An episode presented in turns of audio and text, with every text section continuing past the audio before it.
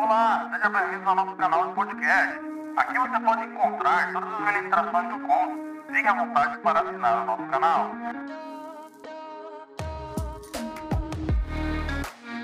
Queridos, eu quero cumprimentar também os nossos irmãos que estão aí online, ou os irmãos que vão ouvir de, de novo essa ministração, ou os irmãos que vão ouvir depois essa ministração. Sejam todos bem-vindos aí, que o nome do Senhor possa ser glorificado na sua vida também. E aqui na igreja, os irmãos que não tinham chegado no início, sejam bem-vindos, que o Senhor possa ser glorificado na sua vida. Queridos, é, de manhã hoje nós falamos aqui um pouco a respeito, querido, é, dessa música. Queridos, eu estava um tempo atrás lendo um, pouco sobre avivamento. A gente, quando vai ler sobre avivamento, você passa por muitos caminhos.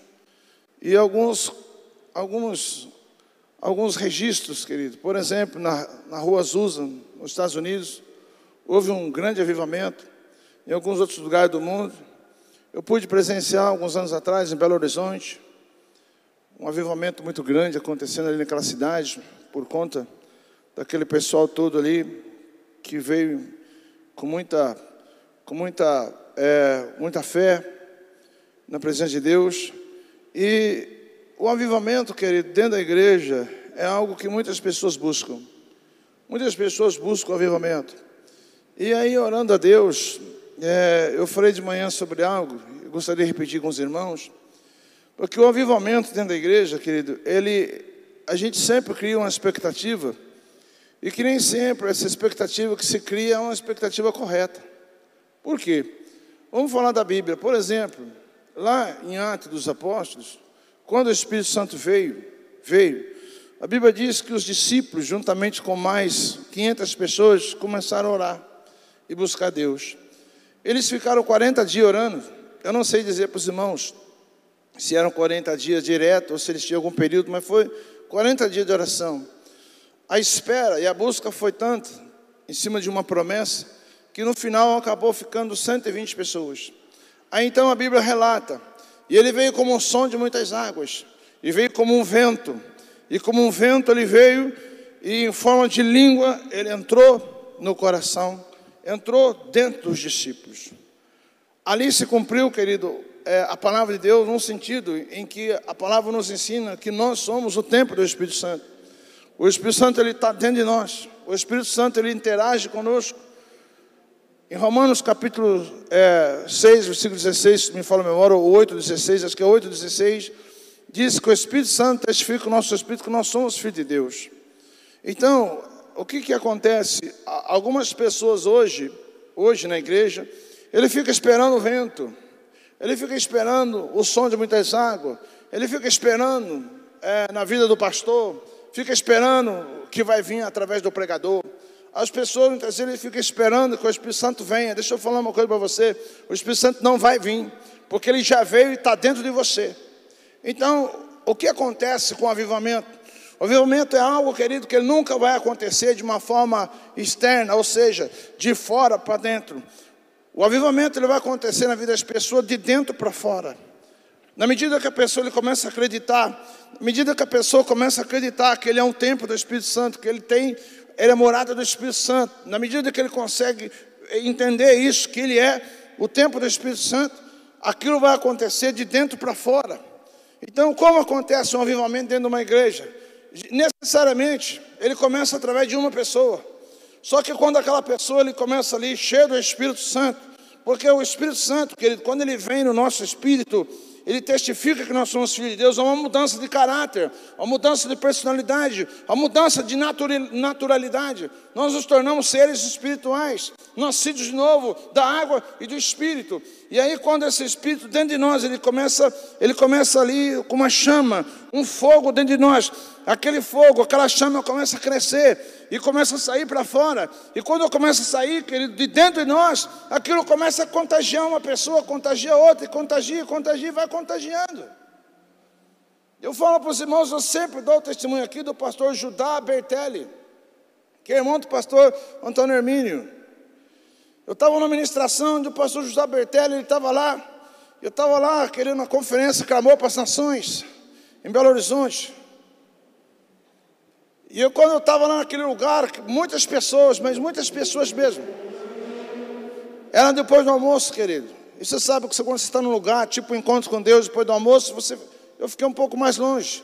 E quando eu estava um pouco mais longe, eu comecei a olhar e observar que o Judá Bertelli, ele pregava cinco minutos, aí ele dobrava o joelho e começava a mandar beijo para o Espírito Santo. Beijo para o Senhor Jesus. Ele pregava a mão um pouquinho, ele dobrava o joelho em cima do púlpito começava mandar beijo para o Espírito Santo, fazer declarações de amor. Eu, quando olhei aquilo lá, eu falei, cara, esse cara é maluco. Nunca vi um cara maluco igual esse. Só que eu notei uma coisa extraordinária. Começou assim, querido, na primeira fileira. E foi para a segunda, para a terceira, para a quarta, para a quinta. Foi uma unção. Aquela unção foi tomando conta do coração das pessoas. As pessoas começaram a cair, a pessoa começou a pular, a pessoa começou a receber a manifestação do Espírito Santo. A hora que eu observei aquilo que chegou no meio da igreja, eu falei: Jesus, me perdoa, porque eu quero isso. Corri lá para frente e também fui impactado pelo Espírito Santo. Então o que, que acontece? Que das vezes uma pessoa dentro da igreja, ele quer um avivamento na igreja, mas ele fica orando para que Deus possa fazer algo através de uma outra pessoa. Deixa eu te falar para você, isso nunca vai acontecer. O Espírito Santo, ele mora dentro de você, querido. Se você tem sede de um avivamento, se você tem sede de buscar o Espírito Santo, você tem que entender que você é morada, você é templo, ele mora dentro de você e o fogo tem que sair é de dentro de você. Não tem como mais nós ficarmos igual Atos Apóstolos, falando, vem como um vento, vem como cachoeira, vem como o som de muitas águas. Isso já aconteceu. Já aconteceu. O apóstolo Paulo fala isso em 1 Coríntios. Nós somos morada do Espírito Santo, tempo do Espírito Santo, habitação do Espírito Santo. Então, querido, todo avivamento ele começa de dentro para fora. Querido, se cada um de nós, como igreja do Senhor, tomar consciência e buscar isso, isso vai acontecer lá no teu quarto, vai acontecer lá na tua casa, vai acontecer quando você estiver dormindo, vai acontecer na madrugada, vai acontecer que naquele momento em que você decidiu ser momento Maria, momento de ficar aos pés do Senhor. E aí então aquilo vai contagiando. Contagia um, contagia dois, contagia três. Aí chega para o ápice do, do, do poder do Espírito Santo. Dentro de uma igreja, onde a pessoa chega e dentro da igreja ela já é tocada. Esse é, querido, um grande avivamento. Um grande avivamento, a pessoa tocada lá fora. Quando nós fomos Saímos de uma determinada igreja. E quando nós fomos fazer o culto em casa, eu lembro até hoje, os mais velhos podem lembrar, o Patovi, talvez, alguns irmãos estavam comigo naquela época. Nós tínhamos um culto na área da minha casa, queridos, que era um, um culto em que nós tínhamos e vivíamos isso. Eu lembro até o dia de hoje, ia passando um jovem na rua. Quando ele passou na rua, ele começou a olhar para o culto. Ele entrou para dentro. Quando ele entrou para dentro, querido, algo aconteceu na vida daquele jovem. Acabou o culto, ele chorando. Eu falei para ele: o que aconteceu? Ele falou: Pastor, eu sou filho de pastor, sou afastado do caminho do Senhor. E lá na rua, o Espírito Santo já tocou no meu coração. E me trouxe para dentro. E de joelho ele reconciliou com o Senhor Jesus Cristo. É uma outra experiência, querido. Esse irmão, quem quiser conversar com ele, pode conversar. Ele é do bairro aqui, ele faz portão, é romão, é um moreno bem alto. Nós estávamos fazendo um culto na igreja, querido, e aquele, aquele mover do Espírito Santo começou dentro da igreja. E aquele mover foi tão grande dentro da igreja que ele morava na frente da igreja, do outro lado da rua. E dentro da casa dele, sentado no sofá, ele foi batizado com o Espírito Santo. E quando nós estávamos na igreja, nós olhamos para a porta, assim, ele entrou na porta, sapateando, pulando, e falou língua estranha. Eu falei, meu Deus, o que, que é isso? Depois do culto, ele falou, pastor, eu fui batizado no Espírito Santo no sofá da minha casa, assistindo televisão, ouvindo o culto. Então, queridos, o despertar de um grande avivamento na igreja, ele tem que vir, querido, de dentro do nosso coração. Nós não podemos transferir responsabilidades. Nós precisamos aceitar isso, que nós somos o vaso, que nós somos o instrumento da mão de Deus, que nós somos, querido, na presença de Deus, o tempo do Espírito Santo. E se cada um de nós prepararmos para isso, querido, isso vai acontecer no nosso meio. E eu quero dizer para os irmãos que tem acontecido. Amém? Posso ouvir um amém ou não? Glória a Deus. Queridos, nós vamos falar aqui, nessa noite aqui, de um texto da palavra, muito conhecido. Mas antes de entrar no texto principal, eu quero falar de um texto que, que está em Lucas, capítulo 9, versículo 36 e 39. Não precisa nem colocar no telão, os irmãos se memorizam aí. Lucas, capítulo 9, versículo 36 e 39. Porque eu quero falar de algo aqui, querido, que está muito relacionado com a introdução desse culto. Preste bem atenção. Lá em Mateus capítulo 3, quando João Batista veio preparar o caminho, qual foi a palavra de João Batista? João Batista pregava o batismo do arrependimento. Então todo mundo chegava até João Batista e ele falava assim: Olha, esse batismo nas águas aqui é o batismo do arrependimento. Arrependei-vos, arrependei-vos que é chegado a vós o reino de Deus. E o que que o João Batista fazia? Ele batizava as pessoas. E muitas pessoas começaram a ser batizadas. Mas, queridos, os fariseus, os saduceus, os escribas, eles eram pessoas que eles tinham a noção exata de que aquilo que eles estavam vivendo não estava certo. Mas eles queriam uma mudança, mas uma mudança em outras pessoas. Querido, presta atenção para você ver uma coisa. Um casamento, por exemplo, vamos dar como base de relacionamento um casamento. Um casamento, por exemplo, querido, se um, uma, uma das pessoas, ou o homem ou a mulher, dentro do casamento, começar a exigir mudança do outro, esse casamento tem uma tendência a ele, a ele acabar. Porque dentro de uma proposta de casamento, de uma união, de uma comunhão, onde, de um relacionamento entre duas pessoas, você tem que entender uma base, é um princípio isso. Não é o teu, o teu cônjuge, ou, o teu parceiro, ou a mulher, ou o homem que tem que mudar. Quem tem que mudar é você. Querido, na religião não é muito diferente. Às vezes, queridos, se fala muito de mudança, mas não, não se fala muito em mudar. A primeira pessoa que tem que mudar, querido, é quem está falando. Então eu trago para os irmãos como ensino, por exemplo, os fariseus, os saduceus, os escribas, eles viam que a religião não estava boa. Só que eles foram para onde? Foram lá para a fila do batismo de João Batista. Quando ele estava lá na fila do batismo de João Batista, o que é que João Batista falou? Ei, raça de víboras, quem vos ensinou a fugir da ira de Deus? Por que, que João Batista falou isso? João Batista falou isso porque os fariseus queriam batizar num batismo do arrependimento sem se arrepender. Sem se arrepender. Queridos, existem duas classes de crentes que a Bíblia fala. O apóstolo Paulo ensina em 1 Coríntios, fala que tem duas classes de crentes: os crentes espirituais e os crentes carnais. Tanto os crentes espirituais como os crentes carnais, querido, nasceram de novo, tem Jesus. Mas, querido, isso tem muito a ver com a, a conduta da sua vida no que diz respeito a ele mudar e não exigir mudança de uma outra pessoa. Aí o próprio Jesus ensina em Mateus 25 a respeito da parábola das dez virgens. Cinco eram prudentes e cinco eram loucas. E aquelas cinco loucas, quem eram as cinco loucas? Aquelas cinco loucas que eram pessoas que estavam com suas vasilhas vazias. Presta atenção, querido. Existe uma questão muito relevante dentro da igreja, principalmente nessas épocas de hoje, e que algumas pessoas ficam em casa e ficam dizendo o seguinte: olha, eu estou abandonado. O pastor não visita. Ninguém visita eu, estou sozinho, eu estou largado, estou abandonado. Deixa eu te falar uma coisa para você, meu irmão. Essa palavra abandonado não existe. Eu queria colocar uma palavra que mude isso. Existe uma palavra, ou está cheio ou está vazio.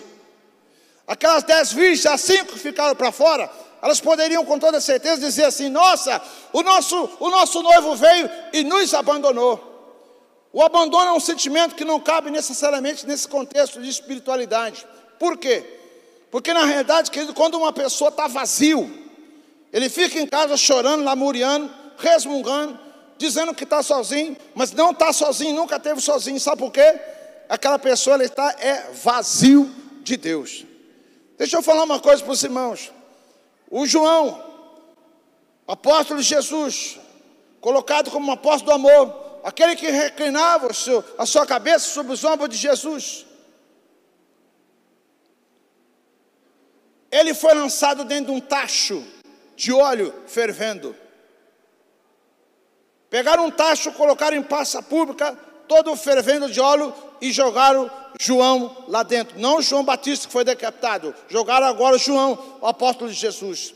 Diferente daqueles três jovens hebreus, que a Bíblia diz lá que o rei jogou na fornalha, aqueceu sete vezes mais. E quando o rei olhou de longe, viu que tinha quatro pessoas. E quando tirou aqueles três jovens, nenhum fio de cabelo dele tinha sido queimado. Não foi o caso do apóstolo João. O apóstolo João foi jogado dentro de um tacho de óleo fervendo.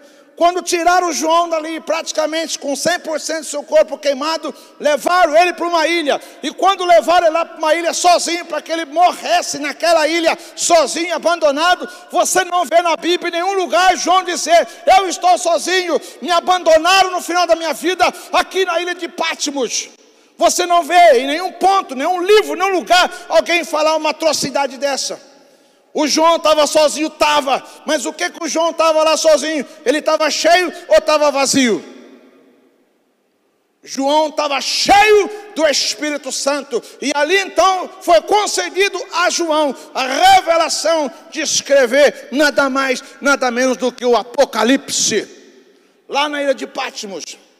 Deixa eu falar uma coisa para você, meu amado. Nós precisamos entender determinadas coisas nas nossas vidas. Que tipo de crentes que nós somos? Que tipo de crentes que nós somos, amados? Deixa eu falar uma coisa para você. Se o inimigo tem soprado no teu ouvido que você está sozinho, para um pouco e pensa nessa noite. Talvez não é o fato de você estar sozinho, talvez é o fato de você estar vazio. E nessa noite, querido, o Senhor quer mudar esse quadro da nossa vida. Nós precisamos estar cheios e cheios do Espírito Santo. Os escribas não queriam mudança. Os escribas que não queriam mudança. O texto que eu falei para os irmãos de Lucas 9 aqui fala de um texto, querido, onde os discípulos, desculpa, onde os fariseus chegaram até João Batista aqui. Não, aqui agora é Jesus. Chegam os escribas e falam assim para Jesus: Jesus, nós observamos e vemos que o discípulo de João Batista jejua, mas o seu discípulo não jejua. Olha o que é o escriba, o que é um fariseu. Aquela pessoa que quer a mudança dos outros, mas ele mesmo não quer mudar. Deixa eu falar uma coisa para você, querido. O que determina se você é um crente cheio ou vazio nessa noite estão exatamente essas coisas simples. Existem pessoas na igreja que quer que todo mundo muda, influenciado por aquilo que ele quer, que ele acredita que seja. Mas eu vou falar uma coisa para você, meu amado. Quem tem que mudar é você. Os escribas chegam e falam assim para Jesus: Jesus. Os discípulos de João Batista jejuavam. Mas o seu discípulo não jejua. Por que isso? Aí Jesus Cristo fala assim: olha, podem, podem, podem os discípulos jejuar enquanto o noiva ainda está na festa, mas haverá um dia que eles jejuarão. Aí Jesus Cristo vira para os fariseus e escreve e fala o seguinte: olha, primeira coisa, quando uma roupa é velha e ela tem um rombo, você não pode colocar um remendo com um pano novo. Porque se você colocar um pano com remendo novo, vai rasgar e, e, e, e vai ficar um rombo maior ainda. Para que, que Jesus estava dando o exemplo da roupa? Estava dando o exemplo da roupa para os fariseus, porque os fariseus queriam que todas essas pessoas mudassem, mas eles não queriam mudar. Jesus quis dar um outro exemplo. Qual outro exemplo? Ele fala: olha, não se coloca vinho novo em odres, em odres velhos. Você só coloca vinho novo em odres novos. Quem é o vinho? O vinho, querido, é a presença do Espírito Santo, é a alegria do Espírito Santo, e nós somos os odres.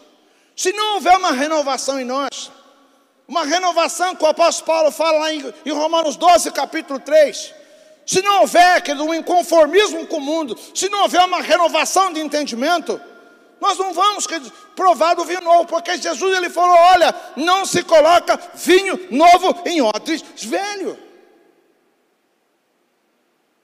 Sabe o que Jesus estava dizendo para os fariseus?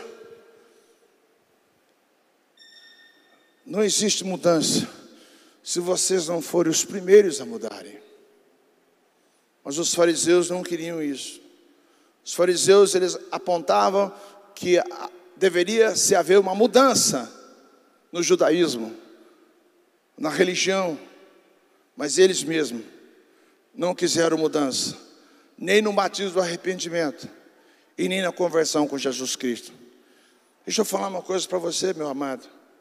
Quando a gente se sente um pouco só, sozinho, solitário, a gente precisa parar um pouco, refletir a respeito daquilo que eu estou falando. É porque você não está cheio, você está vazio. Quando uma pessoa está cheio, querido, ele pode ser jogado numa ilha, igual foi, igual foi jogado João, com uma agravante, todinho queimado. Mas ele não, não reclamou. Lá, lá na ilha de Patmos, ele escreveu o Apocalipse. E quando Jesus se apresenta para João a primeira vez, a Bíblia diz que ele caiu no chão como morto, porque ele estava na presença de Jesus Cristo ressurreto. Ele andou com Jesus, era amigo de Jesus, mas ele entendia ali que aquilo não era uma amizade, ele estava diante agora de um Deus poderoso, todo ressurreto. E aí então Jesus chega na presença de João, ele cai como morto e fica lançado em terra como morto. Até que Jesus toca nele para que ele possa levantar. Deixa eu falar uma coisa para você. Uma pessoa ele pode estar sozinho, mas ele não pode estar vazio. Porque se uma pessoa está vazio, então, querido, significa que alguma coisa tem que ser mudada. Por isso eu quero deixar essa mensagem para você nessa noite. Para que você compreenda a necessidade de ser cheio do Espírito Santo. Queridos, eu quero colocar aqui, eu pedi para esse menino colocar um texto para mim aqui, e que nós vamos, já vamos entrar na mensagem da Santa Ceia. O primeiro texto que eu quero que os irmãos coloquem é João 5, 24. Eu quero ler junto com vocês aqui, querido. Vou ficar de costas para os irmãos que estão online aqui. Mas para nós lermos junto com a igreja aqui. João capítulo 5, versículo 24. Tudo bem aí, irmãos? Não? Não deu? João 5, 24. Olha o que, o que a palavra de Deus fala. Eu lhes asseguro: quem ouve a minha palavra e crê naquele que me enviou, tem a vida eterna, e não será condenado, mas já passou da morte para a vida. Vemos duas coisas importantes aqui, não é o 24 ainda, só o 24. Eu lhes asseguro que quem ouve a minha palavra e crê naquele que me enviou, tem a vida eterna. A primeira coisa que todo mundo deve estar pronto para fazer é ouvir a palavra. A segunda é crer, é um pouco mais complicado.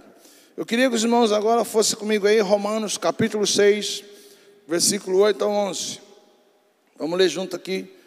Os irmãos, muda aí para mim, que é Romanos, isso, 6, do 8 a 11. Quero falar com os irmãos que estão em casa, vou ficar de costa com você um pouquinho, mas porque eu quero ler aqui juntamente com a igreja. Ora, se morremos com Cristo, cremos que também com Ele viveremos. Vamos lá, pode segurar um pouquinho, só muda a hora que eu pedir, por favor, deixa no oito. Isso. Ora, se morremos com Cristo, cremos que também com Ele viveremos. Eu queria falar aqui a partir desse texto que nós estamos lendo de, de Romanos, apóstolo Paulo escrevendo aos Romanos. Eu queria usar um termo aqui que eu usei de manhã e queria repetir com os irmãos. Nós não estamos falando aqui de uma palavra profética e nem de uma promessa. Nós estamos falando aqui a respeito de um fato. O que é fato, querido? Fato é algo que aconteceu e que acontece. É fato, é fato. A, a existência de um fato aqui, querido. Eu queria que você pensasse sobre isso. Um fato. Qual é o fato? Ora, se morremos com Cristo, cremos que também com ele viveremos. Versículo 9 agora, por favor. Pois sabemos que, tendo sido ressuscitado dos mortos, Cristo não pode morrer outra vez. A morte não tem mais domínio sobre ele. O que que acontece, querido? Lá em Romanos capítulo 6, versículo 23, a palavra de Deus fala assim, olha, o salário do pecado é a morte. Mas o dom gratuito de Deus é a vida eterna em Cristo Jesus. Queridos, Jesus Cristo ele veio na terra para cumprir, querido, a punição do pecado que é a morte. Então Jesus ele morreu por mim, por você, mas mais além, ele morreu por toda a humanidade. Todo ser humano, querido, todo ser humano, ele não vai mais para o inferno por conta daquilo que ele faz. Ele vai para o inferno por conta da, de não aceitar Jesus, não aceitar o sacrifício. Por quê? Porque, queridos, o pecado já teve, já teve a sua execução final. Jesus Cristo já levou sobre si os nossos pecados. Por isso que João capítulo 3, Jesus Cristo fala ali que Deus amou o mundo de tal maneira que entregou seu filho. E João fala, e, e o Espírito Santo, ele vai vir, se eu não for, ele não vem, mas se eu for, ele vem, ele vai convencer o mundo, o mundo do pecado, da justiça e do juízo. Então o Espírito Santo, ele fez isso no mundo. Deus amou o mundo. Esse é o amor de Deus. Então, querido, para nós que somos cristãos, é um fato que é irrelevante. Qual é o fato que é irrelevante? Pois sabemos que, tendo sido ressuscitado dos mortos, Cristo não pode morrer outra vez. A morte não tem domínio mais sobre ele. Versículo 10, por favor. Olha o que diz o versículo 10.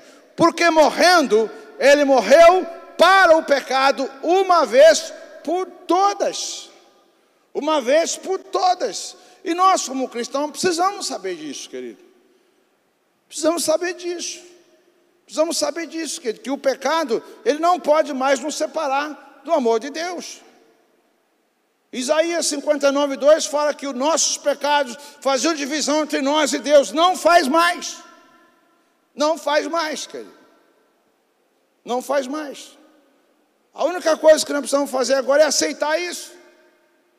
Aceitar isso em que sentido? Porque morrendo ele morreu para o pecado uma vez por todas, mas vivendo, vive para Deus. Versículo 11, mas é esse texto. Da mesma forma, considerem-se mortos para o pecado, mas vivos para Deus em Cristo Jesus. Queridos, é muito importante esse texto aqui, por quê, querido? Porque quando Cristo morreu na cruz do Calvário, ele morreu por conta do pecado. Mas esse texto mostra, e tantos outros textos mostram que, que nós precisamos morrer com Cristo. Precisamos morrer com Cristo. E eu quero falar um pouco aqui nessa noite do sofrimento de Jesus. Por quê? Queridos, nós estamos aqui, ó, diante da mesa preparada, a Santa Ceia do Senhor. Eu queria falar um pouco, queridos, sobre isso aqui. Em que sentido? A palavra de Deus, ela nos ensina, o apóstolo Paulo nos ensina, Jesus nos ensina, que a Santa Ceia é nós trazemos a memória. Trazer a memória que não pode ser algo inconsciente, algo sobre uma suposição, tem que ser algo em cima de um fato. Então eu queria falar aqui como Jesus Cristo morreu, e queria falar aqui também, querido, é, da morte de Jesus Cristo, falando de três coisas: o sofrimento físico, sofrimento na alma e o sofrimento no espírito de Jesus. Para que antes de nós participarmos da Santa Ceia, nós tivemos esse discernimento. Eu vou ler aqui algumas coisas que eu anotei aqui e a gente vai caminhando junto. Olha, consideremos primeiro o seu sofrimento físico. O homem peca através do seu corpo e nele desfruta temporariamente dos prazeres do pecado. Consequentemente, o corpo deve ser objeto de punição. Quem pode avaliar os sofrimentos físicos do Senhor na cruz? Os sofrimentos de Cristo no corpo estão claramente descritos em muitos textos messiânicos. Por exemplo, o salmista fala muito sobre isso. Eu vou colocar aqui um salmo só, mas muitos salmos falam sobre isso aqui. Eu queria que os irmãos colocassem o Salmo 22, 16 para mim. No Salmo 22, 16, nós vamos ler que esses textos messiânicos que fala do sofrimento, do sofrimento físico de Jesus. Cães me rodearam, um bando de homens maus me cercou, perfurando minhas mãos e os meus pés. Você vai ouvir, por exemplo, no livro de Salmo, quando você está lendo um Salmo, e você vai ver que aquela fala no livro de Salmo está falando de Jesus. E aqui no 22, 16, fala um pouco disso. Aliás, capítulo, o, o capítulo 22 dos Salmos fala muito, muito, muito do sofrimento de Jesus. Queridos, nós queremos então nessa, nessa noite aqui falar do sofrimento físico de Jesus, mas sobre uma perspectiva, deixa eu falar com os irmãos. O sofrimento de Jesus, nós vamos falar sobre a ótica de que a carne pecou e a carne tem que ser punida. A carne precisa ser punida. É dessa forma. Queridos, tem um texto da Bíblia que o próprio Jesus ensina, e ele fala o seguinte: olha, se a tua mão direita pecar, você faz o que com ela? O que, que você faz com a mão direita? Corta ela. Olha o que Jesus fala. E joga ela fora, porque é melhor sentar no céu com uma mão só do que com as duas e para o inferno. Querido, entenda, isso aqui não é fisicamente. E no final da mensagem você vai entender. O próprio Jesus no texto ele diz o seguinte: olha, se o teu olho, se o teu olho te condenar, o que é que você faz com o teu olho? Arranca ele e joga ele fora, porque é melhor você ficar com o olho só do que com os dois você ser lançado no inferno. A palavra fala, o próprio Jesus ensina isso sobre um sobre algo, querido, em que a carne ela precisava de punição. A carne precisava de punição. Então, quando Jesus Cristo vai ser morto, ele está se preparando para ser morto. Naquela época, querido, aliás, é coisa de 100 anos atrás que descobriram, querido, anestesia. A anestesia não existia. Aí existia alguma outra forma. Por exemplo, na época de Jesus, quando uma pessoa ia passar por uma cirurgia, quando uma pessoa tinha sofrido algum ferimento físico, o que, que ele tomava? Vinho e mirra. O vinho e mirra, querido, era um anestésico que a pessoa tomava para não sentir dor. E quando Jesus ele foi para ser crucificado, ofereceram para ele vinho e mirra. E o que, que ele fez? Ele não aceitou. Por que, que Jesus não aceitou vinho e mirra? Porque Jesus ia ter que passar pelo sofrimento. Porque a punição da carne estava sobre Jesus. Então ele tinha que passar por, por essa punição. Então vamos falar um pouco sobre a punição na carne. Preste atenção. Jesus teve febre alta, pois o seu peso, o peso do seu corpo, totalmente pendurado numa cruz, sem apoio, impedia o seu sangue de circular livremente. Jesus sofreu uma sede extraordinariamente aguda, e por isso ele clamou. O que, que ele clamou? A língua de Jesus, ela, ela colou no céu da boca. Por quê? Porque todo o líquido de Jesus, ele ficou sem líquido, o sangue não circulou, ele ficou limitadíssimo na cruz do Calvário. E a, a boca de Jesus Cristo, a sua língua, ela grudou no céu da boca. E quando Jesus Cristo ele clama por conta disso, ao invés de água, que ele queria só que molhasse a boca dele, lhe deram para ele vinagre. O sofrimento de Jesus, querido, a princípio, por quê? Que a língua dele secou. Porque, querido, com a boca nós falamos mal das pessoas, com a boca nós expomos algumas coisas. Tiago fala que a nossa língua, querido, é como uma pequena chama que incendeia, que destrói todas as coisas.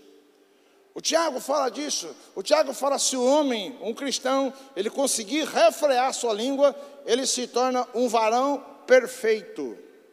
Um homem perfeito é um homem que refreia a sua língua. Quando eu falo de homem, de ser humano, homem e mulher junto. A língua que é um mal incontido, é algo que derruba, é algo que destrói a humanidade. Por isso, queridos, Jesus na cruz do Calvário, o que, que ele estava tendo?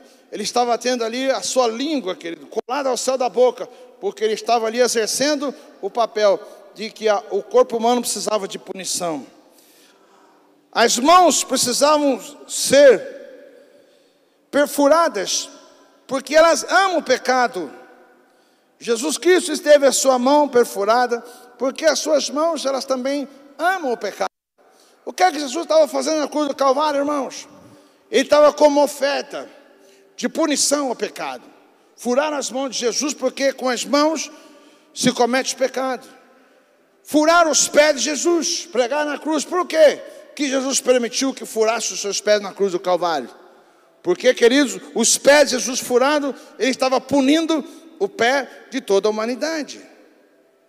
Irmão, Jesus Cristo sofreu na cruz do Calvário toda a dor, no nosso lugar, com o um único objetivo. Qual o objetivo? De levar o corpo a uma punição. O corpo tinha que ser punido. Toda alma que pecara, ela tinha que, que passar por aquela punição. Mas Jesus Cristo fez isso no nosso lugar. Mais do que isso, Jesus Cristo sofreu também, sabe o que, querido? Sofreu na sua alma. Jesus sofreu na sua alma. Coloque aí para mim, por favor, João capítulo 12, versículo 27. Vamos falar, vamos ver ali o que Jesus Cristo fala em João, capítulo 12, versículo 27. Olha o que Jesus disse aqui. Agora meu coração está perturbado. E o que direi? Pai, salva-me desta hora? Não. Eu vim exatamente para isso, para esta hora. Jesus sofreu, que ele na sua alma, o seu coração ficou perturbado. Imagine, queridos, Deus olhando para a humanidade e dizendo: Eu vou mandar meu filho na humanidade. O meu filho tem que ser crucificado. Meu filho tem que ir para a cruz. E como que Jesus iria para a cruz?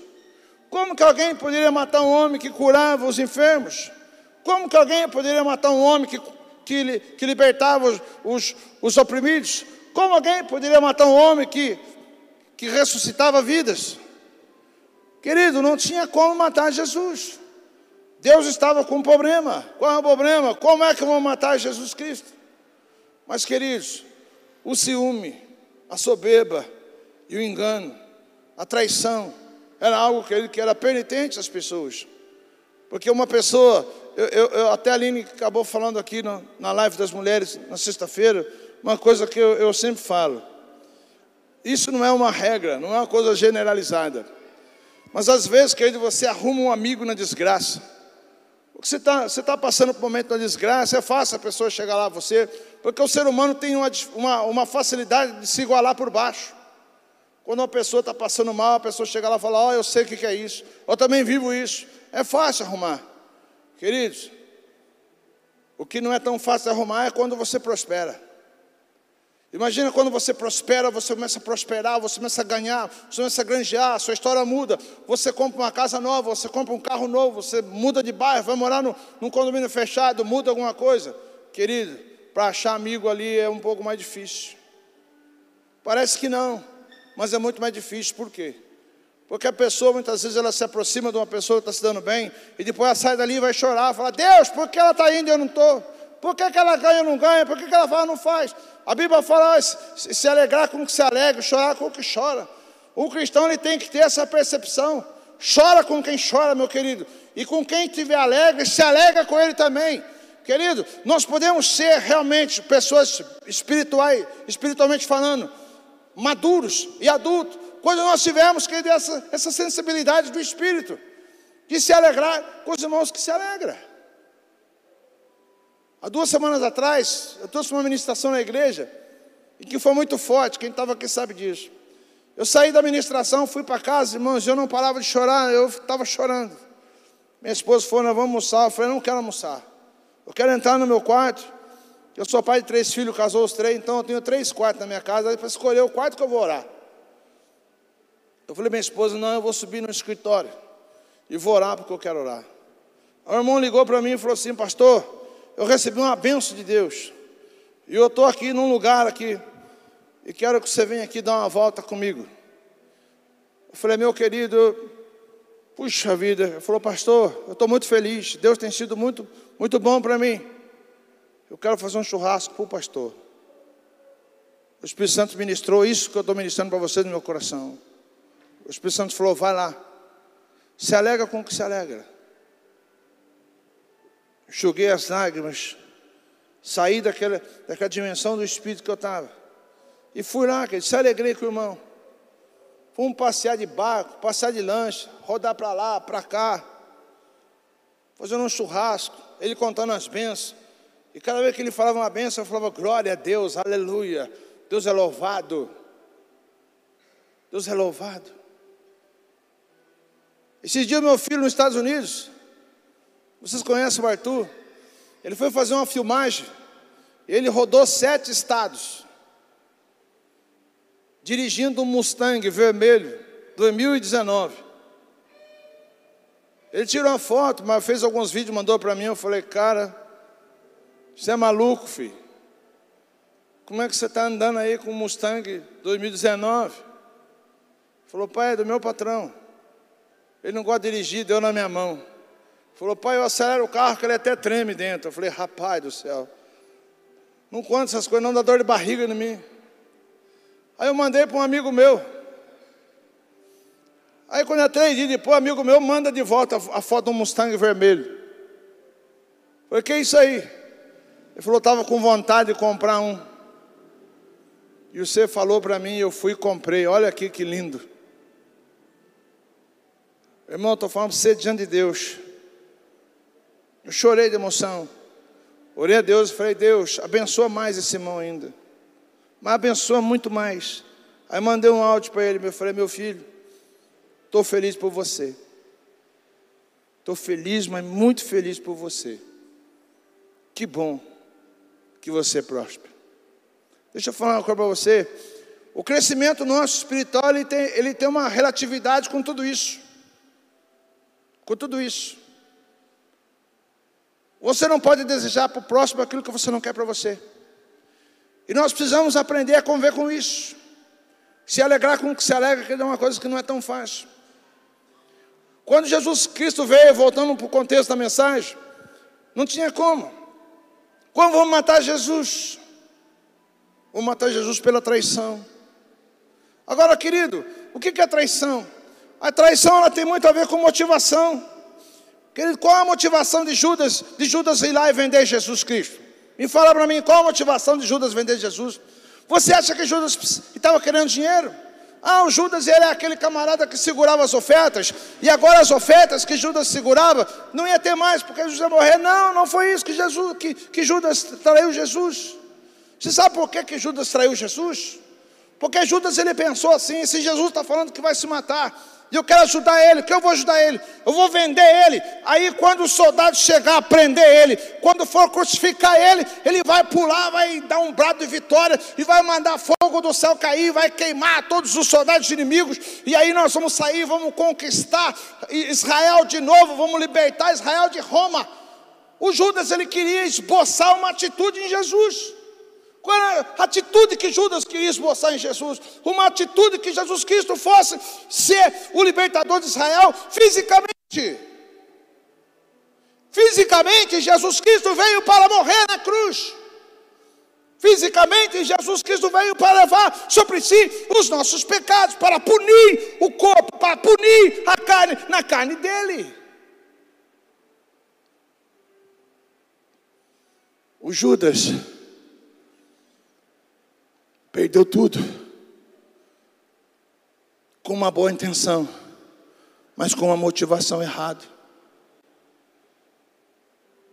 Sabe, irmãos, nós precisamos despertar o dom de Deus que é em nós.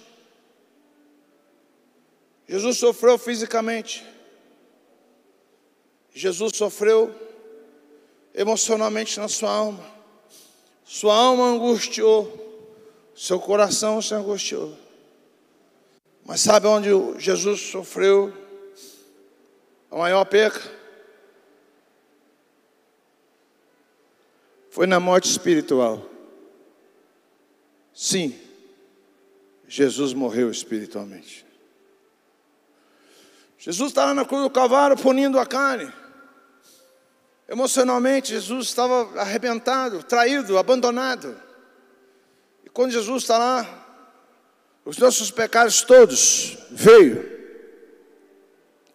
E todos os nossos pecados, todos os nossos pecados, caíram sobre Jesus. E quando os nossos pecados chegam até Jesus, Deus está olhando para Jesus e Deus ele vira as costas para Jesus. Por que, que Deus vira as costas para Jesus? Porque Jesus estava agora aí provando da separação. João capítulo 1 fala assim: o verbo era Deus, o verbo estava com Deus. E nada do que foi feito teria sido feito se não fosse por ele. Ele quem? Jesus. Jesus era a palavra. Quando Deus disse: haja luz, a luz era Jesus. Haja divisão entre céu e terra, a palavra era Jesus. João capítulo 17, Jesus Cristo faz uma referência dizendo assim: ó, eu e o Pai somos um. Mas agora, os nossos pecados estão sobre Jesus e os nossos pecados em Jesus Cristo. Jesus, ele prova a separação. Jesus Cristo morreu espiritualmente. O espírito de Jesus Cristo saiu de dentro dele. Saiu de dentro dele. E Jesus olha para o Pai e diz: Lema sabactane que quer dizer, Deus meu, por que tu me abandonaste? Deixa eu falar uma coisa para você. Você sabe por que, que o pai abandonou Jesus? Porque ele tinha morrido espiritualmente. Porque naquele momento, ele era o maior de todos os pecadores. As correntes da separação envolveram Jesus. Jesus desceu ao inferno com o maior pecador. Satanás estava fazendo festa porque tinha matado Jesus. Morte física, não. Jesus tinha sido morrido espiritualmente. Mas Jesus não tinha pecado. Cumpriu-se a palavra que o apóstolo Paulo fala em 1 Coríntios. Tragada foi a morte na sua vitória. Quando Satanás estava com o inferno em festa, de repente, as correntes se soltam. Porque uma coisa que Satanás nunca foi capaz de compreender é que Jesus Cristo foi o sacrifício perfeito, porque ele morreu pelos nossos pecados. E naquele momento, as correntes se apartam. Jesus Cristo pisa na cabeça de Satanás e ressuscita e vai para o céu. Aí, o que, é que a Bíblia fala? Se morremos com Cristo, também ressuscitamos com Cristo. O que quer dizer isso, queridos, para nós? Sabe o que quer dizer? E o pecado não tem domínio sobre nossas vidas. Você sabe o que o apóstolo Paulo escreveu? Ele fala assim: Olha, não vem tentação sobre vós, a não ser humana. E ninguém, ninguém é tentado acima do que pode suportar. E junto com a tentação, Deus manda o escape. Deixa eu falar uma coisa para você nessa noite aqui. Você é tempo do Espírito Santo. Você é morada do Espírito Santo. O Espírito Santo está na tua vida. Você morreu juntamente com Cristo porque se cumpriu na cruz do Calvário todo o castigo. Foi sobre ele. Toda a punição ele levou sobre ele. E ele ressuscitou. Então a palavra fala: você morreu com Cristo e você também ressuscitou com Cristo. E se isso é um fato, verídico, verdadeiro na tua vida. Deixa eu falar, você é nova criatura.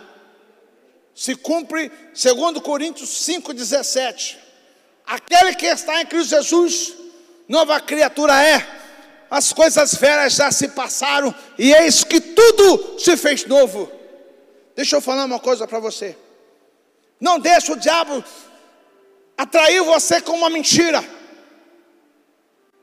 Porque, queridos, o pecado é algo, querido, que ainda lutamos contra ele pela sua natureza adâmica, mas ele não tem um domínio sobre nossas vidas. Todas as vezes que você cometeu um pecado, querido, você não deve desesperar. A única coisa que você deve falar, Jesus, me perdoa, eu, eu, eu continuo te recebendo, mas eu não quero ficar dominado pelo pecado. E por que a Santa Ceia? Para trazer para nós a memória de que em Jesus Toda a punição da carne já foi feita. E o trazer a memória é nós trazermos, querido, essa convicção de dentro de nós, que nós somos livres.